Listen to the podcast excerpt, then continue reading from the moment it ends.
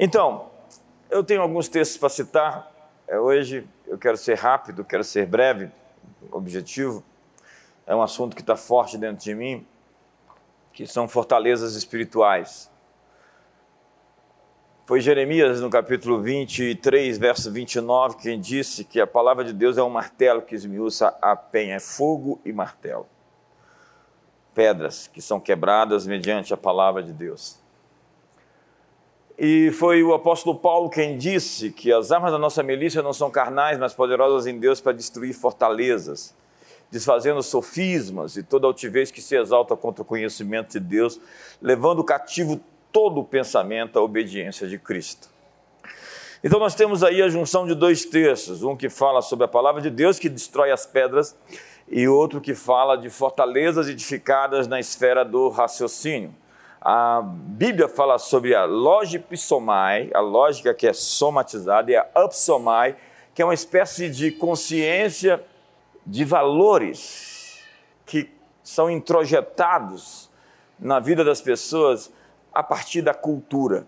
A cultura ela tem um efeito incrível na formação, na edificação de valores de pessoas. Você nasce numa cultura como essa que nós acabamos de ver e eles têm é, procedimentos, comportamentos que herdaram do ambiente de onde vieram, o ambiente educacional, o ambiente familiar, o ambiente cultural. E cultura é pura espiritualidade.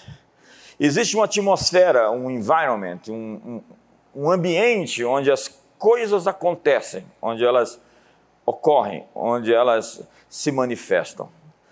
E essas atribuições, elas são por muitas vezes invisíveis, elas estão ali escondidas, elas ficam ali é, nas entrelinhas, elas têm uma linguagem subliminar.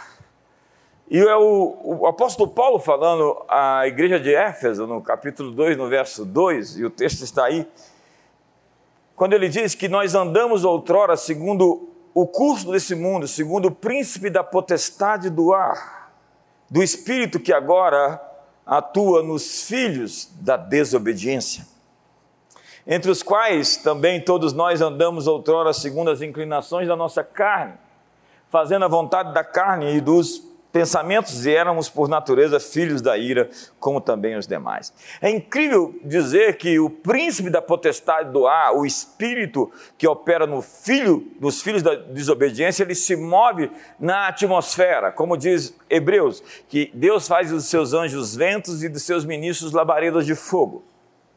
Então existe algo mais presente nesse mundo do que a nossa vã filosofia possa presumir. Existem forças, um universo paralelo que está acontecendo simultaneamente ao nosso, onde anjos, demônios, onde o Espírito Santo se move, onde Deus e a concorrência está tentando assediar as pessoas. E Paulo diz que essas fortalezas são introjetadas dentro do ser humano, onde se tornam campos férteis para a proliferação de ideias. Ideias. A palavra fortaleza é Oshuroma, que é uma espécie de torre ou de baluarte ou de castelo que são construídas por ideias. O diabo quer habitar no seu sistema de crenças. Satanás quer morar nas suas ideias. Pense num cara maluco como esse do Talibã, ou como um Pol Pot, ou como um Mao Tse Tung, ou um Hitler, ou um Stalin o diabo definitivamente mudou de endereço e foi morar na cabeça deles. E há tantas pessoas que estão envenenadas, onde esses ovos de serpente habitam em suas esferas mais íntimas do pensamento, dos sentimentos. Então nós temos, segundo a Bíblia, fortificações que são pontos de apoio, cabeças de ponte castelos edificados na forma de ideias. Eu gosto do que diz Edgar Silvoso sobre a, uma fortaleza, que é uma mentalidade impregnada de desesperança. Você vê alguém desesperançoso com o futuro, você está vendo alguém que abriu a sua mente para que o engano residisse ali. E o pior de tudo é que isso, de maneira coletiva, se tornou o próprio espírito do tempo, o que o alemão chama de Zeitgeist, o espírito da época, que nós definimos hoje como pós-modernidade. A primeira expressão da pós-modernidade veio da França, como naturalmente vêm essas coisas, em 1979 que era uma visão sombria ou desesperançosa ou despretensiosa ou é, um desencanto com as coisas que viriam. Então se perdeu a empolgação sobre o futuro, sobre as coisas que iriam acontecer. Isso é ser naturalmente um pós-modernista, é ser um sujeito é, tipo frio, calculista, e sem empolgação, sem fogo, sem paixão, sem esperança. E isso sequestrou o coração da nossa juventude.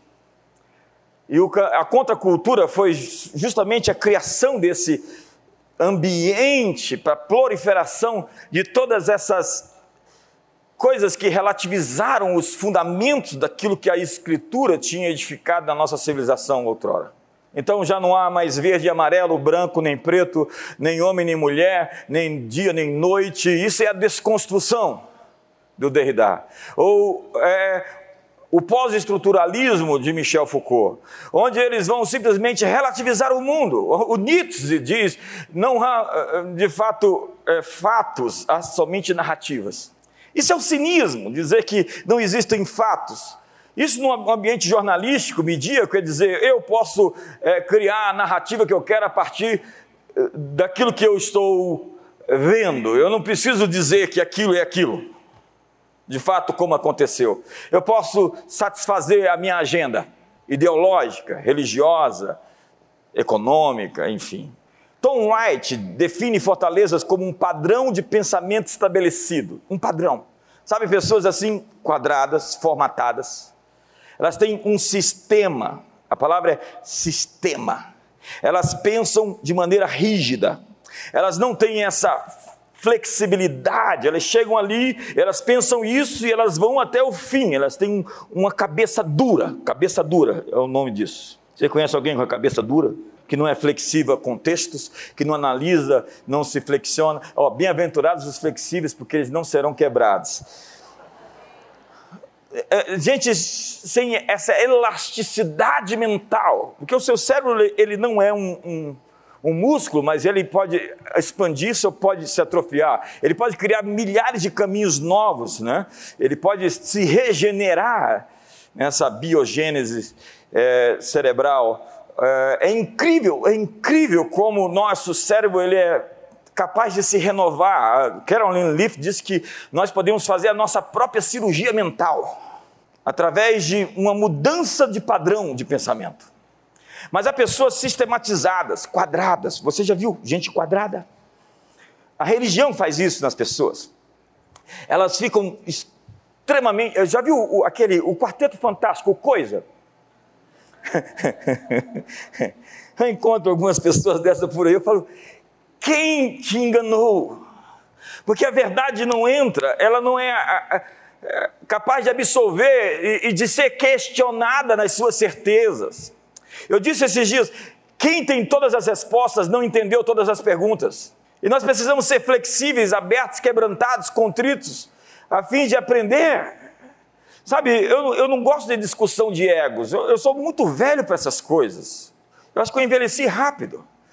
Eu não gosto dessa coisa de ganhar uma discussão porque eu quero ganhar uma discussão. Eu coloco na mesa aquilo que eu penso. Se alguém tiver um argumento melhor do que o meu, por favor, me convença. Ou se dobra o meu argumento. Quantos estão comigo aqui? Então, você já encontrou um muro na sua frente? Uma barreira intelectual? Uma estupidez mental? Porque as ideologias são isso. Né? Eu tenho dito, as pessoas dizem não misture religião com política. Ok. E quando a política vira religião?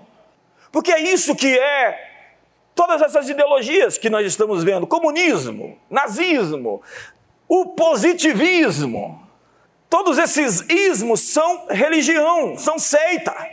E tem os seus adeptos, tem salvação, soteriologia, tem escatologia, o fim da história né, dos iluministas, que é outra religião.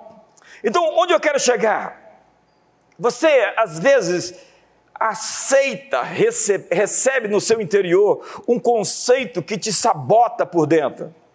Qualquer estrategista de guerra sabe que quando você coloca uma cabeça de ponto dentro do território inimigo, você tem um lugar para expandir o seu domínio. Isso é a grande estratégia: colocar dentro do território inimigo uma base. E o diabo tem conseguido colocar bases dentro de nós em nosso cérebro, em nossa mente, pensamentos que vão contra nós, ideias que vão contra nós, ideias que nos sabotam, ideias que vão contra a verdade de Deus. E Paulo disse: tomando, levando cativo todo pensamento à obediência de Cristo, destruindo fortalezas, sofismas e a altivez que se exalta contra o conhecimento de Deus, tomando cativo todo pensamento. Diga todo pensamento. Põe a mão na sua cabeça e diga todo pensamento. Na minha mente está cativo à obediência de Cristo.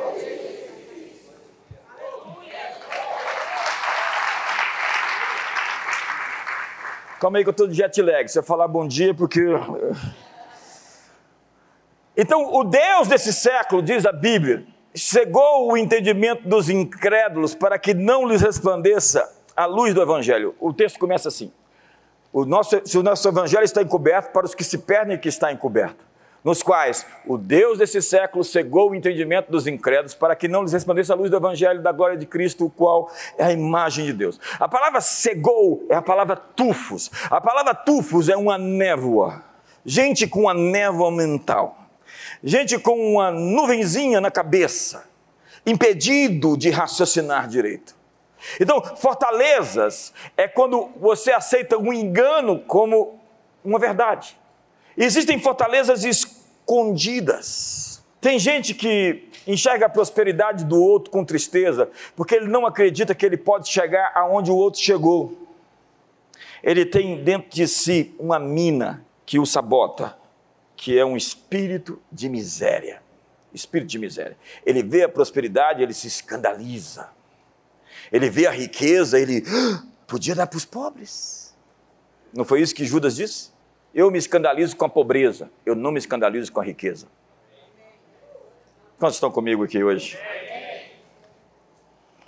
Então, o diabo lhe dá uma fortificação de ideias preconcebidas.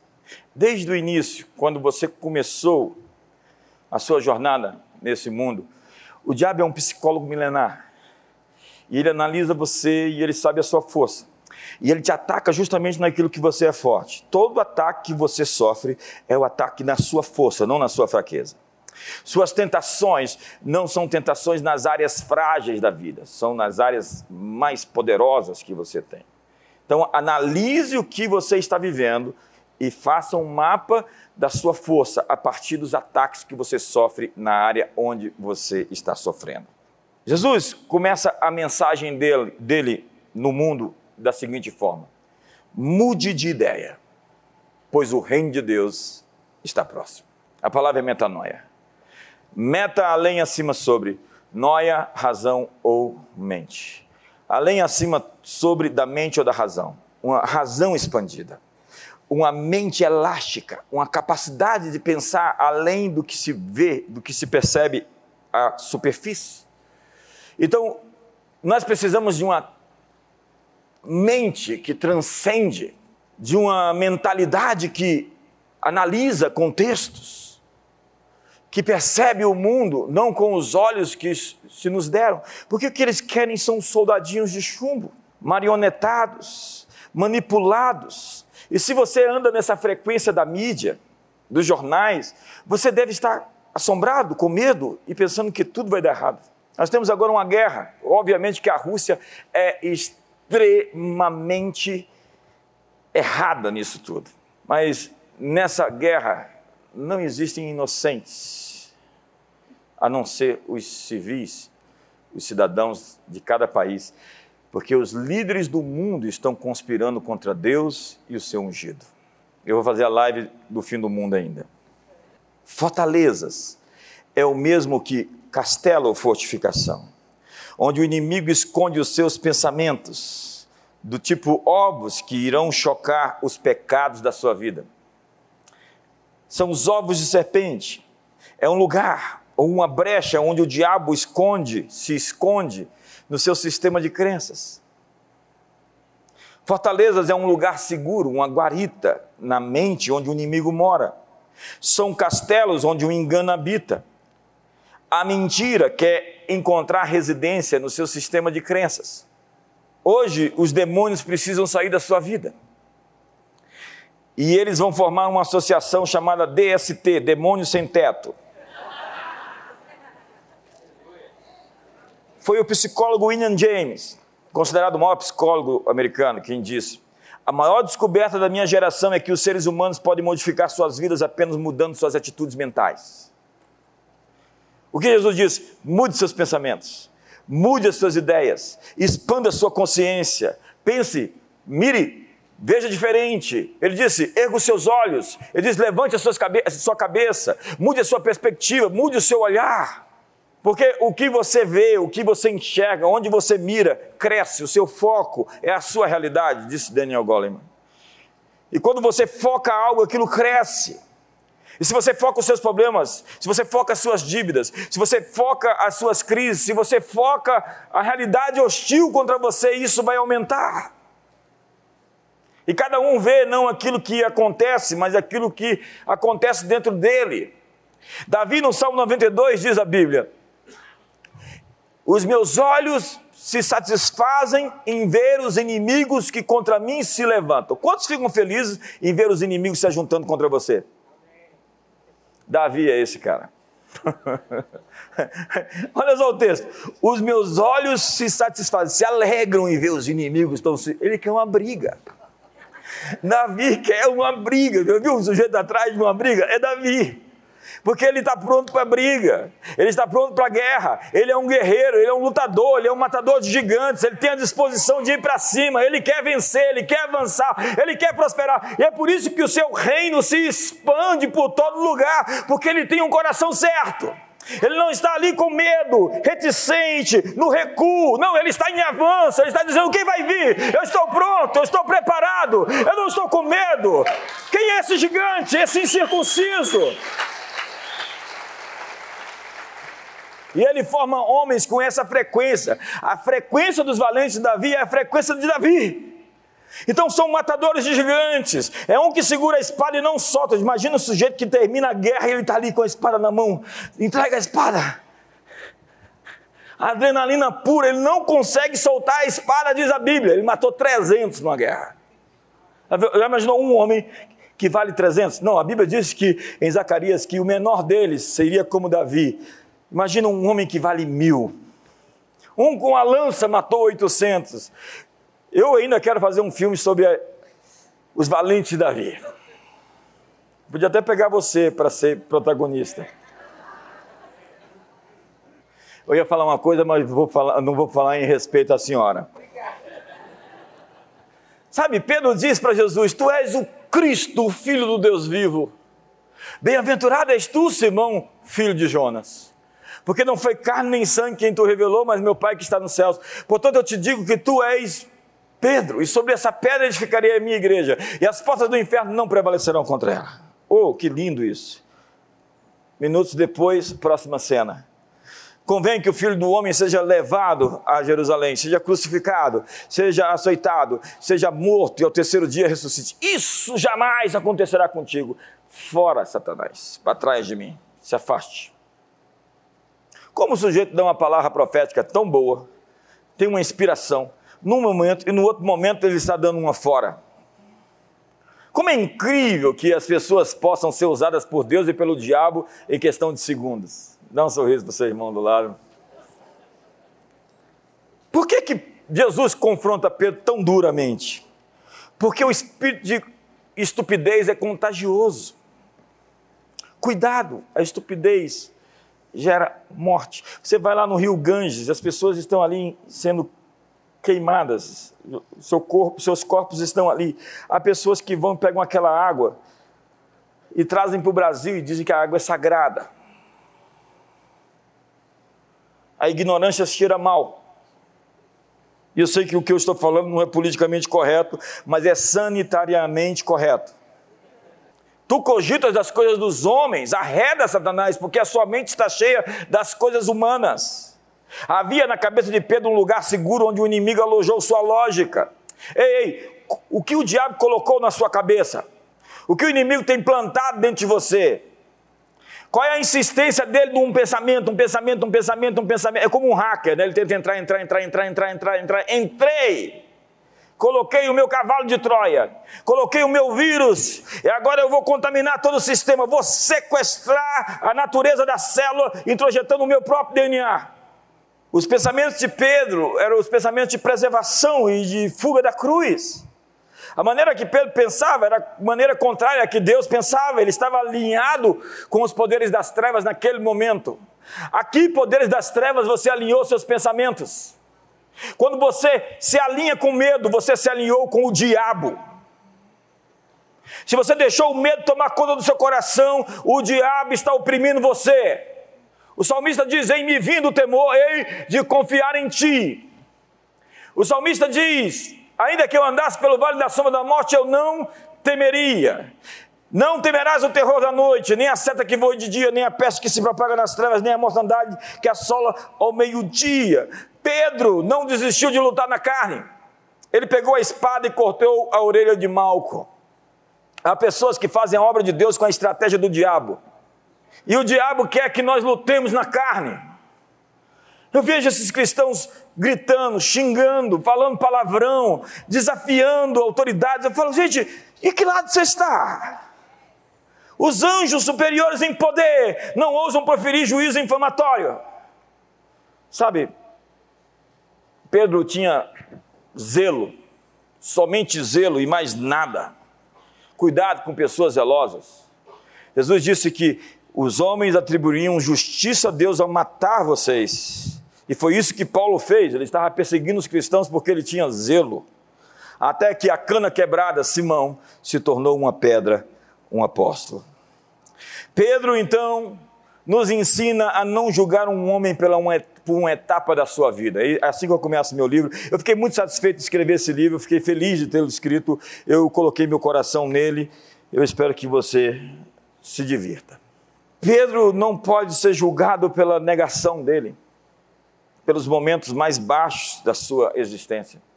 E assim não foi, porque ele escreveu três cartas na Bíblia. E ele é considerado o apóstolo dos judeus. E Paulo, o apóstolo, diz que nós somos transformados pela renovação das nossas mentes.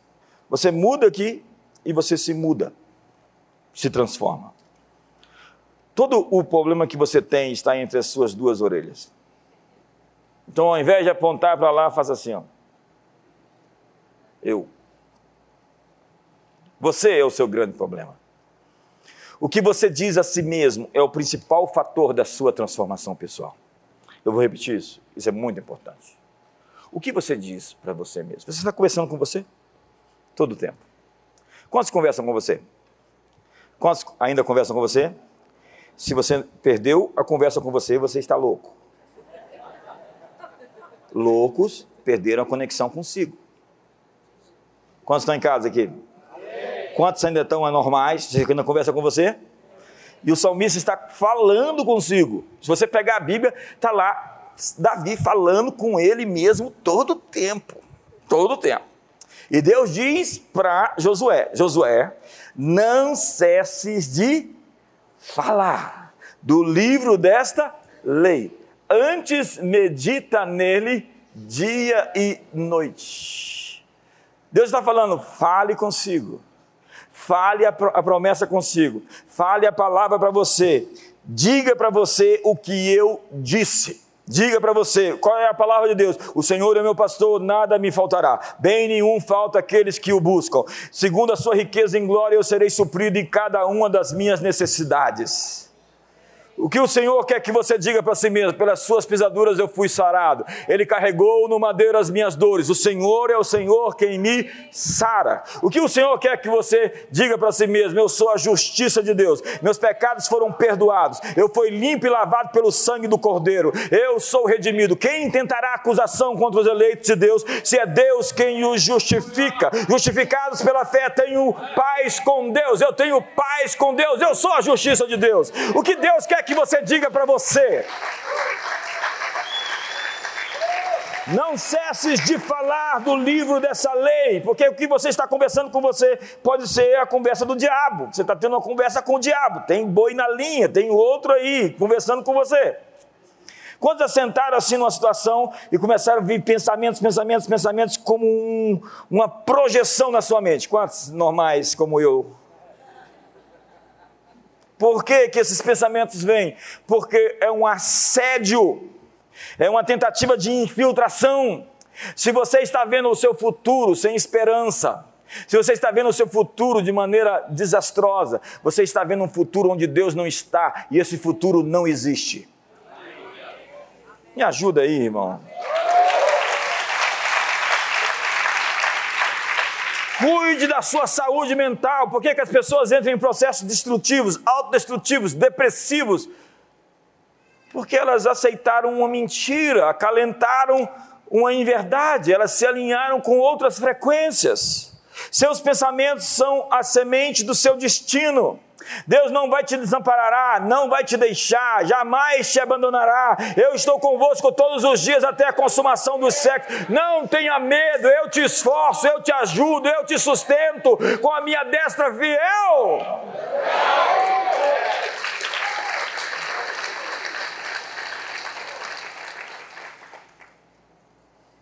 Seu ambiente ao seu redor será igual ao seu ambiente em seu interior.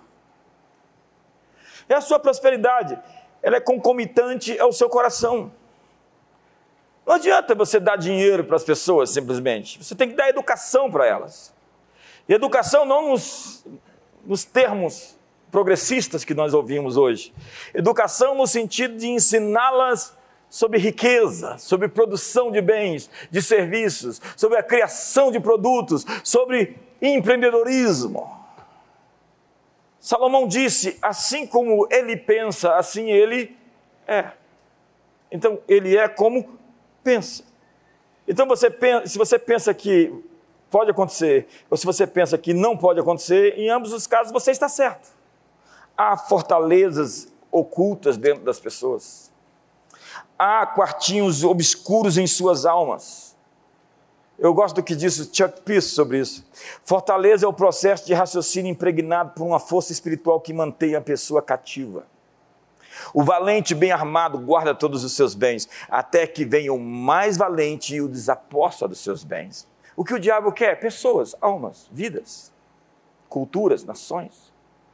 Jesus veio conquistar as pessoas, veio conquistar as almas, veio conquistar as nações, veio conquistar as culturas. Ele é o mais valente, mas o diabo quer colocar uma base, uma fundação de uma fortaleza que é um sistema de crença, uma mentalidade que se opõe à verdade de Deus. Qual é a verdade de Deus contra essa mentira que está sendo lançada contra a sua mente? Qual é a verdade de Deus? Muitas vezes uma fortaleza é formada em momentos de agonia, de trauma ou de necessidade, onde as pessoas aceitam uma solução à parte de Deus e que lhes leva a um cativeiro ainda maior, porque Satanás quer lhe apresentar uma solução sem Deus. Essa é a tentação de Jesus. A última delas, a maior de todas.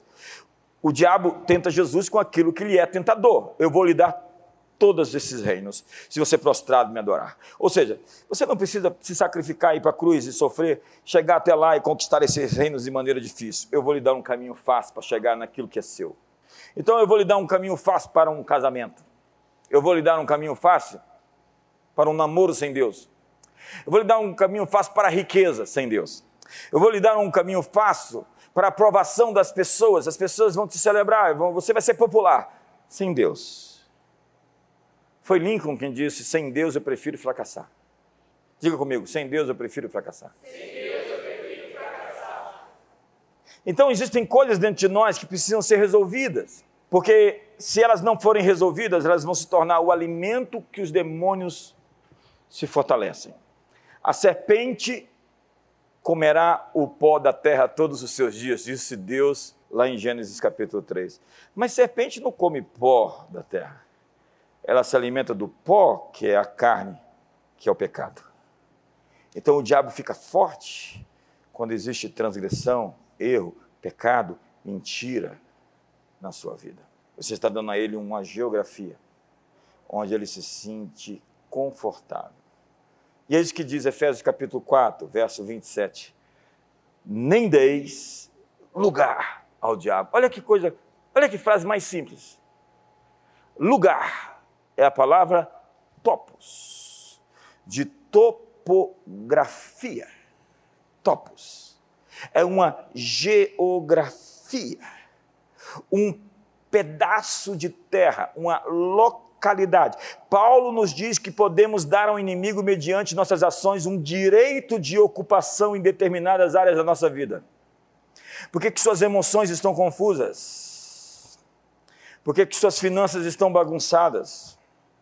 Por que, que a sua vida espiritual não flui? Por que, que sua casa está bagunçada? Pelo pecado é que o diabo ganha um ponto de apoio. Então nós temos que quebrar a base, o altar, o lugar onde o inimigo conseguiu encontrar guarita e de Jeremias. Mas o que se gloriar, glorie-se nisso, em me conhecer e saber que eu sou o Senhor e faço misericórdia, juízo e justiça na terra, porque dessas coisas me agrado. Diga comigo: misericórdia, misericórdia. juízo e justiça. A chave para evitar o arrependimento, para evitar o juízo é o arrependimento. Sem o arrependimento virá julgamento. As pessoas dizem o amor. Se você vê o vizinho seu abusando do seu filho, não é amor deixá-lo abusando para sempre. É um gesto de amor se levantar contra a injustiça, ficar de pé e resisti-la.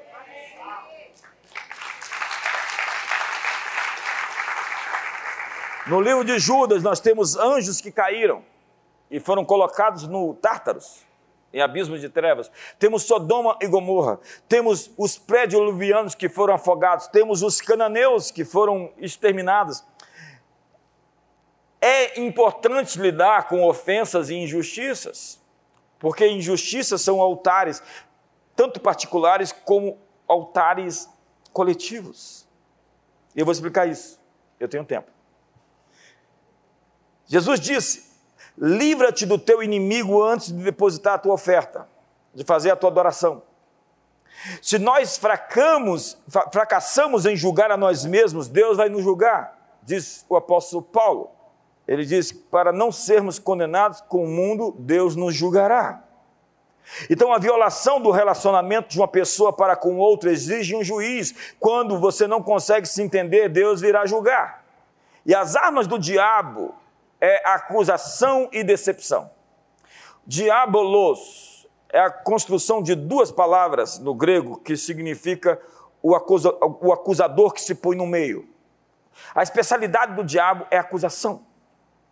E a Bíblia diz que nós não ignoramos os seus desígnios. Está lá em 2 Coríntios capítulo 2, verso 11. E está falando sobre perdão para que Satanás não alcance vantagem sobre nós. Como é que ele vai conseguir vantagem sobre nós? Quando você guarda amargura, ódio, rancor no coração. O diabo conseguiu colocar uma base dentro de você. E há pessoas que tudo que enxergam, enxergam com esse olhar e elas sangram porque estão feridas e não subestime o poder de uma pessoa ferida. Uma pessoa ferida que se recusa a ser tratada vai se tornar uma pessoa má. Silêncio aqui hoje. Se o diabo conseguir lhe prender em uma ferida, ele conseguiu êxito. É na ferida que os demônios moram, se alojam. são os verdugos da alma. Então é preciso estar em dia uns com os outros. Se você quer um novo ano, resolva suas pendências. Lide com a ofensa. Cesse a murmuração, cesse a reclamação, cesse a maledicência. Quem fala mal dos outros se paralisa. Ouça suas palavras, grave o que você diz. É preciso estar limpo diante de Deus, é preciso levar a fatura até a cruz. E no que depender de você, tenha paz com todos os homens. No que depender de mim, eu tenho paz. Se continuam querendo guerra, eu tenho paz. Se continuam falando, eu tenho paz. Eu não vou falar a respeito, eu encerrei esse assunto, eu estou em paz. Quantos querem começar o ano novo? Qual é a primeira voz que você ouve? Diz o salmista: De manhã, Senhor, ouves a minha voz de manhã te apresento a minha oração e fico esperando. Antes de ouvir qualquer coisa, ouça a sua voz. Antes de ouvir o relatório médico, antes de ouvir as outras pessoas, ouça a sua voz antes das pessoas terem a oportunidade de lhe influenciar. Depois de ouvir a voz de Deus, as críticas têm pouco efeito sobre você. Depois de ouvir a Deus os elogios que você recebe, não vão fazer você ficar cheio de si. Depois de ouvir suas palavras, você não vai exigir elogio de ninguém. Ao acordar, tantas coisas parecem urgentes, todo telefone que você recebe parece desesperado. O e-mail grita por atenção. Todo mundo tem um pedido que merece ser atendido. Então nós vamos começar o ano novo criando um novo hábito. Vamos parar para ouvir e vamos dar prioridade a isso. Responder às ordens de Deus ao invés de responder às demandas das pessoas. Então, nós precisamos quebrar a, a base militar, a cabeça de ponte, o altar de Satanás dentro do nosso sistema de crenças, que às vezes sutilmente é uma idolatria por um sentimento por uma emoção. Eu disse hoje aqui de manhã: pessoas apaixonadas são idólatras, muitas vezes. Elas substituíram Deus pelo idolatrado. E essa paixão louca, visceral, sempre termina mal. Deus está em primeiro lugar, nunca em segundo. É preciso quebrar essa fortaleza de idolatria, que é o primeiro mandamento. Porque a consequência da idolatria é a cegueira espiritual. Os ídolos das nações são prata, ouro, barro, pedra. Tem olhos e não veem, ouvidos e não ouvem. Assim se tornam semelhantes àqueles que os adoram. Tem olhos e não veem, tem ouvidos e não ouvem. Então, se você tem um sentimento que você idolatra, uma necessidade que você é, é, coloca. Gente, é incrível como a Bíblia diz que Deus é o marido das pessoas, Deus é o filho, é o pai, Deus é aquele que preenche qualquer espaço vazio de afeto. Deus é suficiente. Deus é mais que o bastante. Obrigado. Eu ainda tenho aqui meia hora para terminar. Dez minutos. Nós precisamos quebrar em nossa geração o altar da imoralidade sexual. Isso é crítico. Eu estou escrevendo um novo livro, o primeiro capítulo já está pronto. Estou falando de arquétipos. O primeiro arquétipo é o playboy. Você conhece o playboy? É o mamãe falei. É o cafajeste.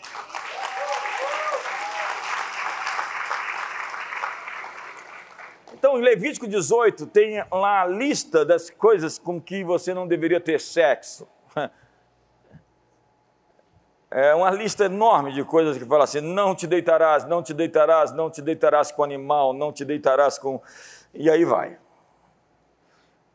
A civilização ocidental, papai, mamãe e filhos, foi criada a partir da Bíblia, esse modelo familiar. Porque antes não era assim.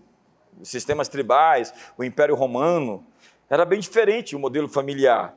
Hoje, na nossa geração, eles estão querendo modificar, levando de volta o que era a pansexualidade, sexo com tudo, sexo com todos. Mas sexo não é uma coisa inocente. E disse Jeremias: A terra está cheia de adúlteros, e por causa disso a terra chora. E as pastagens do deserto estão secas, seu modo de vida é perverso e seu poder é ilegítimo. Olha a conexão entre pecados sexuais e a maldição sobre as finanças. Romanos capítulo 1 diz que a contaminação sexual levou à devastação do corpo, da mente e da cultura. Está lá, leia depois. E o maior genocídio da história está acontecendo agora, em tempo real. Milhões de abortos, a epidemia da AIDS, as quase 30 DSTs, doenças sexualmente transmissíveis. É incrível, porque o maior ataque contra a nossa identidade é a imoralidade. Pessoas entregues à imoralidade são pessoas com emoções confusas pessoas que vivem em crise de identidade. O castigo da perversão sexual é a destruição da personalidade, a pessoa vira pasta. A imoralidade tem o poder de destruir a alma. Ela faz as pessoas se tornarem sopa. Ela fragmenta o ser, divide a essência da vida. Eu estou falando, acho que no meu podcast, sobre ocitocina. Estou falando no livro, se não falei no podcast, estou falando no livro, porque é tanta coisa que eu não sei onde é que eu falei. Mas no livro eu tenho um capítulo para descrever o grande fenômeno da destruição masculina através da pornografia. Ela é gratuita porque ela mata. E quem a pulverizou foi o Hugh Hefner com a revista Playboy, depois veio as outras revistas, a Hustler, e agora a, infestou é, na internet.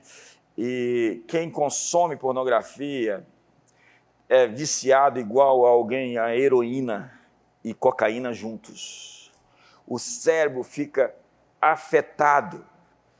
E o pobre coitado está tendo um caso com uma imagem digital, com bits digitais um miserável, um desgraçado, que tem que olhar no espelho e tem que falar a si mesmo quão miserável ele é e buscar ajuda imediatamente. Eu vou tratar sobre isso no livro que estou tratando.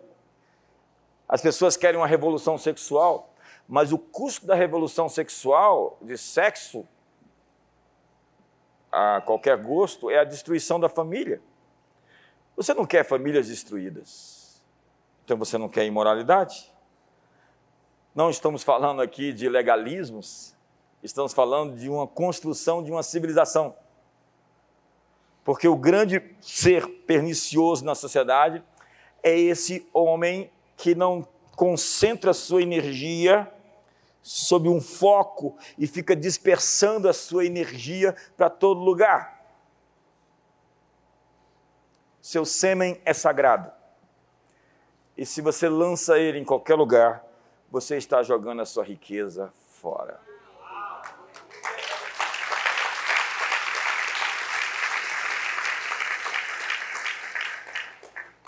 É incrível como a tragédia. Josh McDowell escreveu um livro. Ele tem sido um dos grandes defensores da pureza nesse sentido, porque ele diz que a pornografia tem atacado as crianças a partir dos 5 anos de idade. É incrível. Como esse é um monstro invisível que está destruindo o prazer sexual normal, porque um homem viciado em pornografia, ele não tem alegria no sexo natural.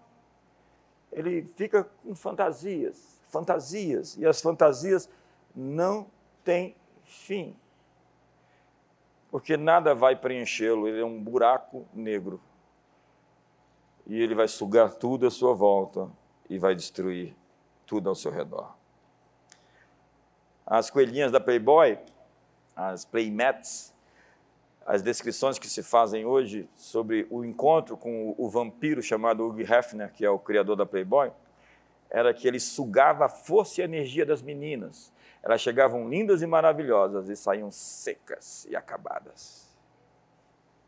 Você conhece um homem pela forma com que a sua mulher ou as mulheres que passam na vida dele se encontram. Fique bem longe de um sujeito cujo papel dele é somente destruir tudo à sua volta. Narcisismo não é amor próprio, é carência afetiva. Esse sujeito não ama ninguém, tampouco ele. Moça, case-se com um homem que ame a si mesmo. Porque se ele amar a si mesmo, ele vai amar você e vai proteger sua família.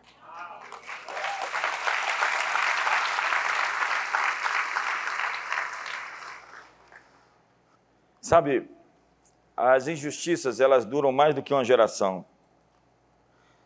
A pergunta é: que conta que nós estamos pagando? Nós podemos estar pagando as contas dos erros dos nossos pais, e estamos. Dos nossos avós, e estamos. Dos nossos políticos, e estamos. Há um caso em Israel em que a seca na terra e Davi consulta a Deus para saber o que, aconteceu, Senhor. Eu estou te servindo, não estou fazendo nada de errado. E Deus disse: os gibeonitas fizeram aliança com Josué. Josué disse que os protegeria. E nos dias de Saul, Saul quebrou a aliança e os matou.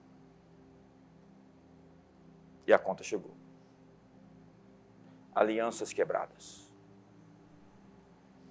É incrível o texto, o texto é dramático, mas aquele pecado de uma geração anterior estava sendo cobrado na geração posterior. Porque Deus é um Deus multigeracional e nós temos que pensar no mundo como todas as gerações. As pessoas falam que não tem que se envolver com política. Na antiga Grécia, quem não se envolvia com, com política era chamado de idiota porque ele se recusava a subir na Acrópole para decidir para onde eles iriam, as decisões importantes para onde a sociedade iria. Então, aquele sujeito que decidia, dava o direito de outras pessoas decidirem o seu destino, era chamado de idiota. Idiota. Abraham Lincoln acreditava que a guerra civil americana foi o juízo de Deus pela nação ter permitido os horrores da escravidão. Veja o que ele diz em seus trabalhos de Abraham Lincoln. Se supormos que a escravatura americana é uma dessas ofensas para as quais, na providência de Deus, crises são necessárias, mas as quais, tendo cumprido o tempo designado, credulamente esperamos, fervorosamente oramos, que este forte flagelo da guerra possa passar rapidamente, porém, se Deus quiser que isso continue até que toda a riqueza acumulada pelos escravos nos 250 anos de trabalho árduo não remunerado se perca e cada gota de sangue provocado pelo chicote seja paga por outra denada pela espada, como foi dito três mil anos atrás, assim ainda deverá ser dito: os juízos do Senhor são verdadeiros e igualmente justos.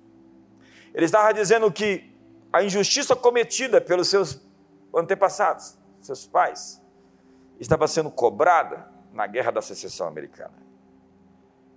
Porque a escravidão é a coisa mais vil já produzida. E foi a igreja, com John Wesley, como o bispo Thomas Koch, que circulou nas colônias pregando em alta voz contra esse grande mal. E foram 600 mil pessoas mortas na guerra civil, 2% da população existente da época. Porque tudo aquilo que não for purificado pelo sangue será purificado pelo fogo. E se você ler Deuteronômio, capítulo 28, por exemplo, a descrição ali do céu de bronze, a terra de ferro, seca, doenças incuráveis, é a descrição da maldição que vinha mediante a desobediência. A terra está ferida quando a justiça é forte para com os fracos e frágil para com os fortes. E eu disse hoje de manhã que quando os demônios são expulsos, o reino de Deus é chegado e que haja mais exposições, que haja um dia onde a clareza chegue até nós e possamos ver de fato o que está acontecendo, não veladamente, aquilo que está sendo feito no secreto, seja publicado nos telhados. Quantos não têm medo da verdade? Quantos querem um dia novo, um dia lindo, um dia límpido? Mas, incrivelmente, para libertar as outras pessoas, você precisa primeiro libertar você mesmo. E a primeira coisa a fazer é expulsar o diabo do seu sistema de crenças. Quais são as bases que ele colocou dentro de você? Quais são os medos, as fantasias, as mentiras, a amargura, a falta de perdão? O que está dentro de você que não deveria estar hoje? Quais são os quartos escuros que precisam ser iluminados? Quais são as verdades que precisam ser alinhadas? Teste seus pensamentos. Prove, questione o que você pensa. Escreva se você está insistentemente tendo um pensamento uma ideia e combata isso, enfrente isso, consiga uma palavra de Deus e diga a palavra de Deus todos os dias para você, para você, porque o que você tem que dizer é para você. Pregue para você todo o tempo. Você tem que se auto-ministrar. A grande chave de um ano novo, bem-sucedido, é a auto-ministração. Você não tem que viver atrás de um profeta. Seja o seu profeta. Seja aquele que fale a você a palavra de Deus. Fique de pé essa noite.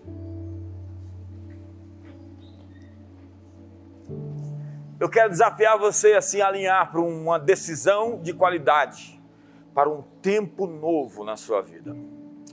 O ano novo é você, é que as escolhas que você tomar hoje, elas são tão ou mais importantes do que as decisões que você esperou chegar no dia 31 para ter.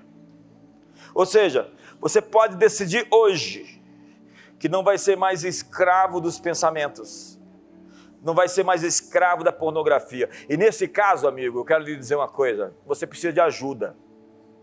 Não acredite que você é capaz de vencer isso sozinho. Você precisa procurar um líder e falar: olha, eu quero ser monitorado. Eu quero que você me ligue todos os dias, me perguntando: e aí, venceu? Porque você é um drogado, você é um viciado, você está num processo de destruição pessoal. E se você não buscar ajuda, o diabo vai controlar você por dentro e vai acabar com a, o seu vigor, com a sua energia, com, com, com a sua força. A força precisa de concentração, você precisa de foco. Você precisa gastar sua energia com um objetivo. E é por isso que um homem que encontra uma família e dedica sua vida a isso, encontra a sua igreja e dedica a sua vida à construção daquilo, Há pessoas tão desesperadas por um relacionamento que elas não têm o mesmo desespero diante de Deus em oração e busca. Ana estava desesperada por um filho e ela foi ao lugar certo. E ela chorou e lamentou e colocou toda a sua energia e desespero diante do altar daquele que pode responder. Se você tem realmente esse desejo e essa busca, você vai encontrar o que você está atrás. Feche seus olhos.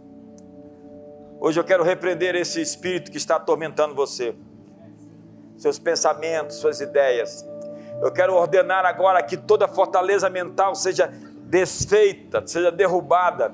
Hoje toda força que está lutando, tentando promover o caos, o mal, pensamentos, ódio, ressentimento, amargura, ameaças que você está sentindo, eu quero dizer por um caminho vieram, por sete caminhos estão fugindo agora. Nós ordenamos a vocês, entidades das trevas, que planejaram o mal contra nós, batam em retirada, fujam agora, se dispersem em nome de Jesus. Nós repreendemos todo assédio espiritual, emocional, todo assédio físico, toda doença. Nós quebramos hoje o poder dos demônios. Se eu expulso os demônios pelo dedo de Deus, certamente o reino de Deus é chegado. Satanás o reino de Deus está aqui agora. E nós ordenamos em nome de Jesus que todo poder espiritual que tenta sediar os crentes, os cristãos aqui na internet, onde quer que eles estejam nos ouvindo, seja agora disperso, disperso, quebrado, todas as forças do mal sejam destruídas, derrubadas, canceladas, todo artifício, toda articulação toda trama iníqua, todo projeto das trevas agora seja desfeito, desfeito, desconstruído, derrubado, cancelado. Seja agora em nome de Jesus. Levante as suas mãos, você sabe o que você tem que falar. Você sabe o que você tem que exigir. Eu aprendi com Kenneth Reagan. Você não pede para Deus curar. Você não pede para Deus expulsar demônios. Você ordena cura. Você ordena a libertação hoje. Expulse, expulse os demônios do seu sistema de crenças. Expulse hoje as forças. Expulse agora todo medo. Expulse agora toda desesperança. Expulse agora toda doença, toda enfermidade. Expulse o caos. Expulse a desordem. Expulse o inimigo. Ponha em retirada. Levanta-te, Senhor. Sejam dispersos os teus adversários. Fujam diante de ti os teus inimigos. Sabe, eu recebi uma palavra profética agora em Dallas, primeiro dia que eu cheguei, que muitas batalhas que eu estava enfrentando era o peso de toda o ambiente, a atmosfera de uma nação com quem eu me preocupo, o destino e o futuro das próximas gerações. E a guerra estava no meu ambiente espiritual. E eu estava confrontando aquilo e sendo confrontado por aquilo.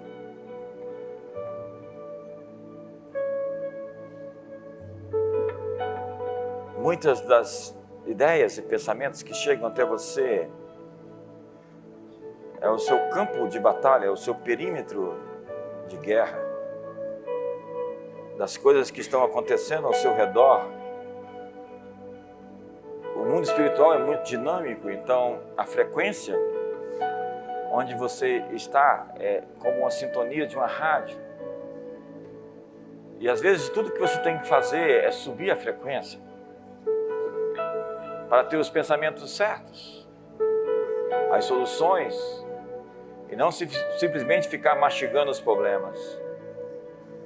Você precisa de coragem, sair da zona do medo, do ataque, da agressão, do, do problema. Você está mastigando e remoendo essas coisas. Você precisa virar a página. Você precisa mudar o disco. Você não pode ficar lutando com essas coisas. Se recuse a ficar lutando com guerras vencidas, com estações passadas, com inimigos de uma outra estação. Eu nitidamente entendi na virada desse ano que eu tinha virado de fato de estação. Foi incrível. A minha atmosfera mudou completamente. Mas os inimigos querem te revisitar. E você não pode deixá-los.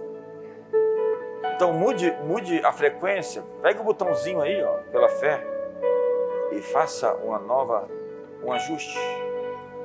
Um ajuste, faça o seu ajuste. A voz de Deus será audível. Oh, ela será limpa, sem chiado. As direções serão claras. O ano novo é você. Tome a decisão de sair desse relacionamento abusivo, desse namoro sujo dessa vida sexual ativa sem compromisso e uma aliança. Se esse homem não te dá o seu nome para você, ele não merece você, senhorita.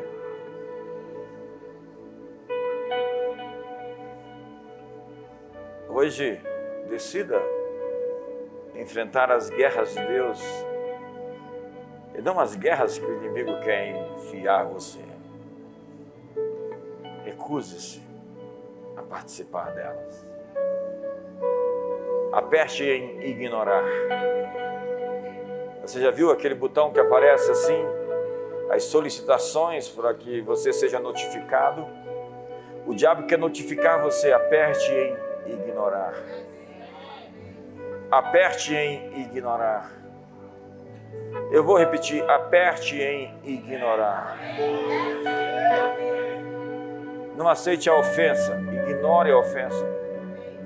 Não aceite o medo, ignore o medo.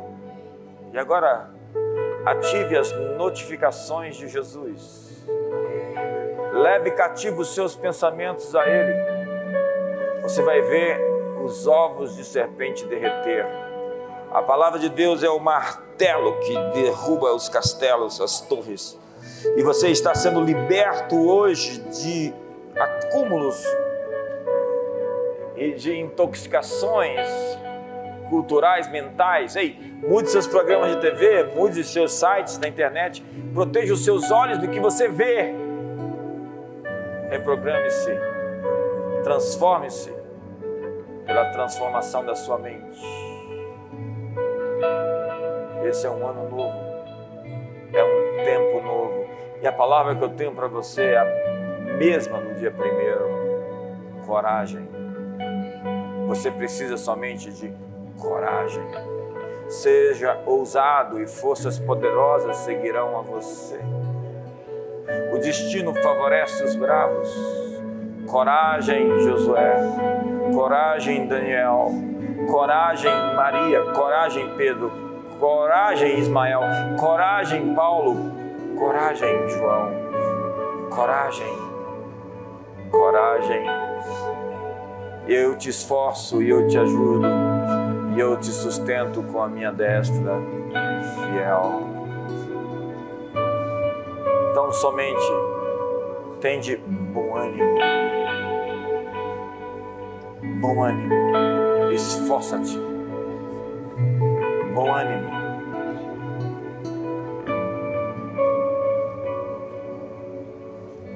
Preencha seus pensamentos, fale em línguas até nos seus pensamentos, crie novas sinapses e quando você, se você não fala em línguas, agradeça.